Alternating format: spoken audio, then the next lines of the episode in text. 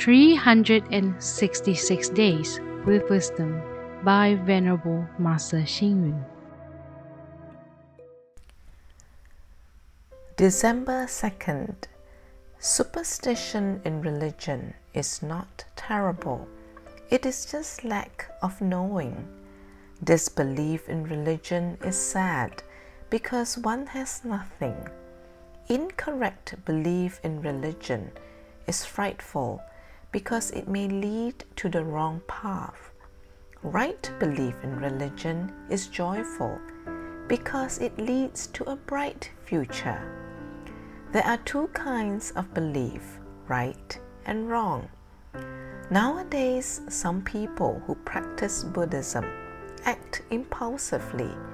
They think of becoming Buddha in this life and going to heaven in a hundred days. They believe in the extraordinary and supernatural and believe in the living Buddha. It is most likely we will take the wrong path in our belief if we do not question our own morality, compassion, righteousness, and wisdom. We can establish the right beliefs if we rely on the purity of the Dharma and differentiate between good and bad. The right beliefs are number one, cause and effect, whether good or bad will bring retribution. Number two, there are sages, both good and bad, in this world. Number three, humans have past, present, and future lives. Number four, our lives are the results of a complex interaction of causes and conditions.